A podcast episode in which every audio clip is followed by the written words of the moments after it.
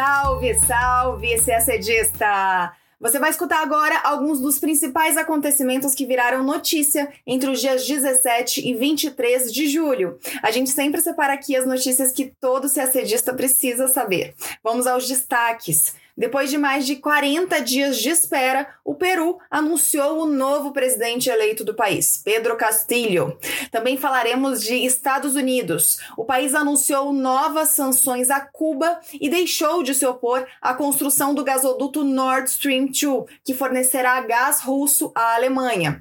Outro assunto da semana foi a denúncia de espionagem de líderes políticos, como o presidente francês Emmanuel Macron. Um acordo para facilitar a circulação de pessoas entre nove países lusófonos, entre eles o Brasil, foi celebrado na cúpula da Comunidade dos Países de Língua Portuguesa, a CPLP. E foram comemorados nesta semana os 30 anos da ABAC, a agência que marcou o início da cooperação nuclear entre Argentina e Brasil. Tudo isso você acompanha agora no nosso podcast. Mais de 40 dias depois do segundo turno das eleições para presidente no Peru, as autoridades eleitorais do país confirmaram na segunda-feira, dia 18, que Pedro Castillo é o novo presidente eleito do Peru. Ele toma posse dia 28 deste mês e será o quinto a ocupar a presidência do Peru desde 2018. O professor e sindicalista Pedro Castillo derrotou a adversária Keiko Fujimori por pouco mais de 44 mil votos. Castilho recebeu 50,12% dos votos válidos contra 49,87% de Keiko, que é a filha do ex-ditador do Peru, Alberto Fujimori. O resultado demorou tanto porque Keiko Fujimori apresentou recursos alegando fraude nas eleições. Até a avaliação de todos esses pedidos, a justiça peruana não podia oficializar a vitória de Castilho. Na segunda, a justiça confirmou a improcedência das cinco apelações feitas por Keiko Fujimori e, além disso, observadores internacionais disseram que não encontraram evidências que poderiam alterar o resultado e que a eleição foi limpa. Pouco antes do anúncio da vitória de Castilho, na segunda, Keiko anunciou que reconheceria a derrota. O novo presidente eleito do país é formado em pedagogia e dá aula de história e de espanhol para o ensino médio. Castilho tentou a carreira política em 2002, quando concorreu à prefeitura de Anguia, um povoado próximo onde ele vive, mas ele não foi eleito. Então ele seguiu a carreira como professor das escolas rurais da região e acabou entrando para o sindicato dos docentes. Ele chefiava o CONARE, o sindicato dos professores, que tem ligações com o Movadef, um braço político da guerrilha esquerdista Sendero Luminoso. Castilho prometeu fortalecer o papel do Estado, obter uma parcela maior dos lucros das mineradoras e nacionalizar indústrias essenciais. Ele também defende maiores salários aos empregados do setor de educação e também propõe dissolver o Tribunal Constitucional e a Constituição de 93.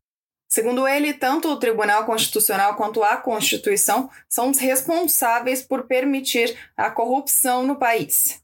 Na política externa, Castilho também tem um discurso mais à esquerda, com declarações de apoio ao regime de Nicolás Maduro na Venezuela. O governo brasileiro publicou nota cumprimentando Pedro Castilho pela vitória e reafirmando a importância dos tradicionais laços de amizade e cooperação entre Brasil e Peru. Vamos falar agora dos desdobramentos dos protestos em Cuba. Na quinta-feira, dia 22, o governo dos Estados Unidos anunciou uma nova rodada de sanções contra o regime comunista cubano. As sanções foram impostas contra o ministro das Forças Armadas Revolucionárias e contra uma unidade de segurança do Ministério do Interior, por violações de direitos humanos durante a repressão às manifestações da semana anterior. Os efeitos imediatos da medida ainda não estão claros, mas a expectativa é de que elas resultem em congelamento de bens em território norte-americano e na proibição de viagens aos Estados Unidos. Esse tipo de ação tem um efeito mais simbólico do que prático, mas ele tem um intuito político de denunciar e expor alvos da política externa norte-americana.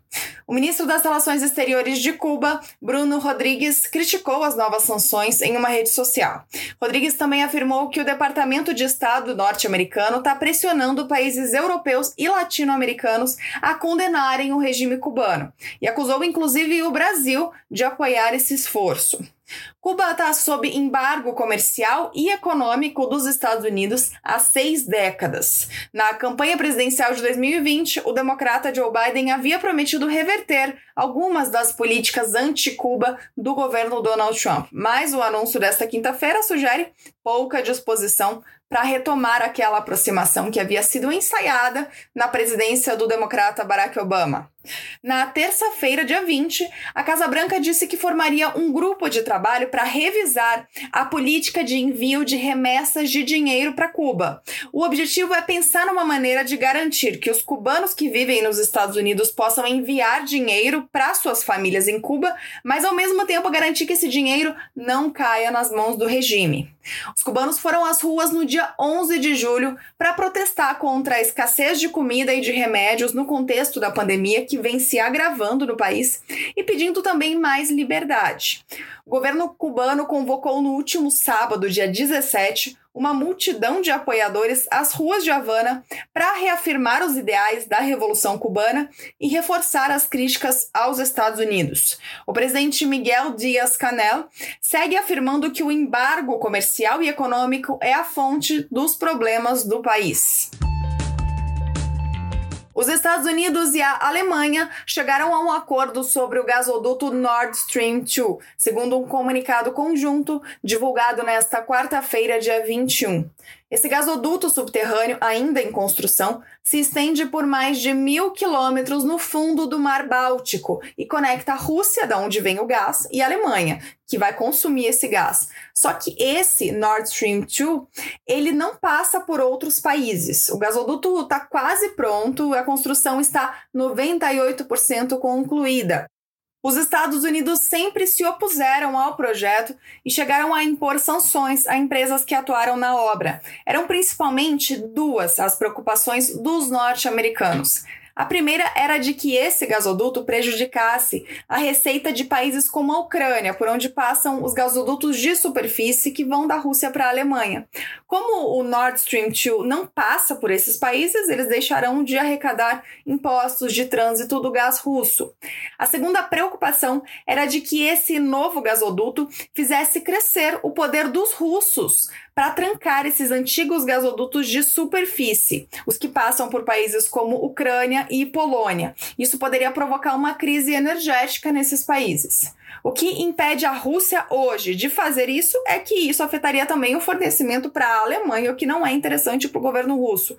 Mas quando o Nord Stream 2 estiver funcionando, a Rússia poderia punir esses outros países por pressão geopolítica, sem afetar o abastecimento aos alemães.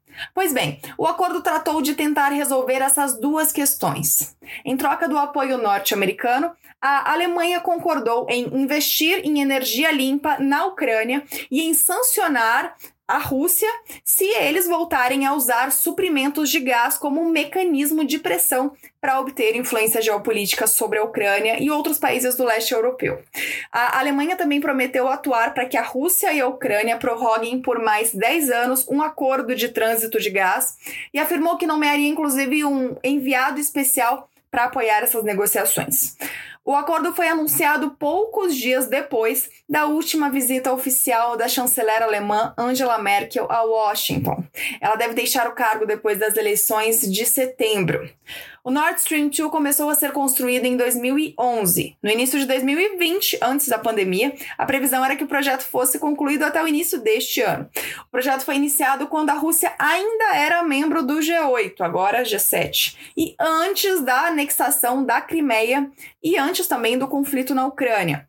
O Nord Stream 2 se tornou ainda mais estratégico para a Alemanha depois que o governo anunciou o abandono gradual da energia nuclear no país e passou a estabelecer metas para redução de emissões de gás carbônico e consumo de carvão. Com a instalação do gasoduto, a Alemanha prevê dobrar a capacidade de importação de gás russo. Jornalistas, grupos de ativistas e políticos de 50 países podem ter tido seus celulares invadidos por um programa de espionagem chamado Pegasus, segundo uma denúncia revelada no domingo, dia 18, por jornais do Reino Unido e dos Estados Unidos. As informações vieram da Forbidden Stories, uma organização sem fins lucrativos de Paris, e da Anistia Internacional, que conseguiram uma lista de 50 mil números que podem ter sido invadidos pelo programa. Vários líderes de países apareceram como possíveis alvos do Pegasus. Um deles é o presidente da França, Emmanuel Macron, e o presidente da África do Sul, Cyril Ramaphosa. Além deles, constam na lista os líderes de Paquistão, Marrocos e Egito e ex-líderes do Líbano, Itália, Bélgica e Uganda. No caso do presidente francês, a denúncia é de que ele teria sido espionado pelo governo do Marrocos. A empresa responsável pelo software e o governo do Marrocos negaram a acusação. Também, de acordo com as reportagens, serviços de inteligência do México usaram a ferramenta em larga escala durante o governo de Henrique Peña Nieto, que foi entre 2012 e 2018. O México lidera a lista de números espionados, com quase 15 15 mil. Entre os alvos estão jornalistas, ativistas e até o atual presidente do país, Andrés Manuel López Obrador. Outros países que fizeram uso em larga escala da ferramenta, segundo essa denúncia, são Arábia Saudita, Azerbaijão, Hungria e Índia. O Pegasus é um programa criado pela empresa israelense de cibersegurança NSO Group. Ao se infiltrar em um celular, esse programa pode ter acesso aos dados do aparelho, como as conversas de WhatsApp, e também pode ligar a câmera e o microfone. Ele é comercializado para agências governamentais e é considerado um dos programas de espionagem mais completos e avançados disponíveis para celulares. A utilização desse tipo de software por governos é feita em segredo e organizações de defesa dos direitos humanos apontam possíveis abusos. Mas a empresa israelense afirma que o Pegasus é vendido apenas para agências governamentais que são aprovadas pelo governo de Israel e que é usado somente para perseguir terroristas e grandes criminosos. Além disso, a empresa diz que não tem acesso aos dados de seus clientes. Como resposta à pressão de países aliados, Israel criou uma comissão interministerial para examinar as denúncias sobre o uso do sistema Pegasus para espionagem. Falamos agora da cúpula da CPLP, a Comunidade dos Países de Língua Portuguesa. A cúpula ocorreu no sábado, dia 17, em Angola, na capital Luanda. O vice-presidente Hamilton Mourão chefiou a delegação brasileira. A reunião marcou a passagem da presidência de Cabo Verde para Angola e o aniversário de 25 anos da fundação da CPLP. O principal resultado da cúpula foi a celebração do acordo para facilitar a circulação de cidadãos entre os países membros. Antes de entrar em vigor, o acordo ainda precisa ser aprovado nos parlamentos nacionais dos países da CPLP, que inclusive terão liberdade para definir suas próprias regras de circulação. Será possível ter arranjos mais gerais e outros acordos bilaterais mais específicos. Os países também discutiram a necessidade de aumentar os fluxos econômico-comerciais entre os Estados-membros da comunidade. A corrente de comércio entre eles é de cerca de 13 bilhões de dólares. Em conjunto, os países da CPLP são o quarto maior produtor mundial de petróleo.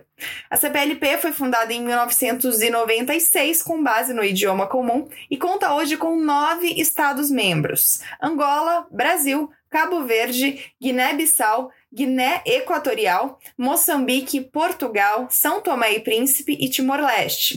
Em 2020, as exportações do Brasil para os países da comunidade atingiram o patamar de 2 bilhões de dólares, segundo dados do governo brasileiro. O Brasil teve papel de relevo na idealização e fundação da CPLP e é líder na implementação de ações de cooperação em prol do desenvolvimento dos Estados-membros nas áreas de saúde, recursos hídricos, ensino superior, direitos das pessoas com deficiência e promoção e valorização da língua portuguesa. A semana também marcou a celebração do aniversário de outro mecanismo muito importante para a política externa brasileira, a ABAC, a Agência Brasileiro-Argentina de Contabilidade e Controle de Materiais Nucleares. A ABAC é a agência bilateral responsável por inspecionar as instalações nucleares do Brasil e da Argentina para garantir o uso exclusivamente pacífico da energia nuclear nos dois países. Um evento no Palácio do Itamaraty no dia 19, segunda-feira, marcou os 30 anos da agência. A cerimônia contou com a participação do ministro das Relações Exteriores brasileiro, Carlos França, e do ministro das Relações Exteriores da Argentina, Felipe Solá. Seguem alguns dados importantes da ABAC tiradas do próprio site do Itamaraty. A agência foi criada por meio do acordo entre Brasil e Argentina sobre o uso exclusivamente pacífico da energia nuclear, assinado em 1991 em Guadalajara, no México. A ABAC é peça central do modelo de salvaguardas nucleares aplicável ao Brasil e à Argentina. Sua implementação permitiu aos dois países superar desconfianças no campo nuclear e criar um caminho de transparência e de cooperação. Esse modelo vai além dos acordos de salvaguardas normais. Ele permite que os dois países realizem inspeções recíprocas nas instalações nucleares um do outro, que são complementadas por inspeções da Agência Internacional de Energia Atômica, a AIEA. No evento de segunda-feira, o chanceler brasileiro Carlos Alberto França destacou que Brasil e Argentina são os únicos países do mundo a terem os seus programas nucleares submetidos à verificação de duas agências internacionais, a ABAC e a AIEA. No mesmo dia, aproveitando a visita do chanceler Felipe Solá, Brasil e Argentina assinaram um acordo para a prorrogação da concessão da ponte de integração que liga São Borja, no Brasil, a Santo Tomé, na Argentina. E a gente termina o nosso podcast por aqui. Uma ótima semana, bons estudos e até sexta-feira que vem.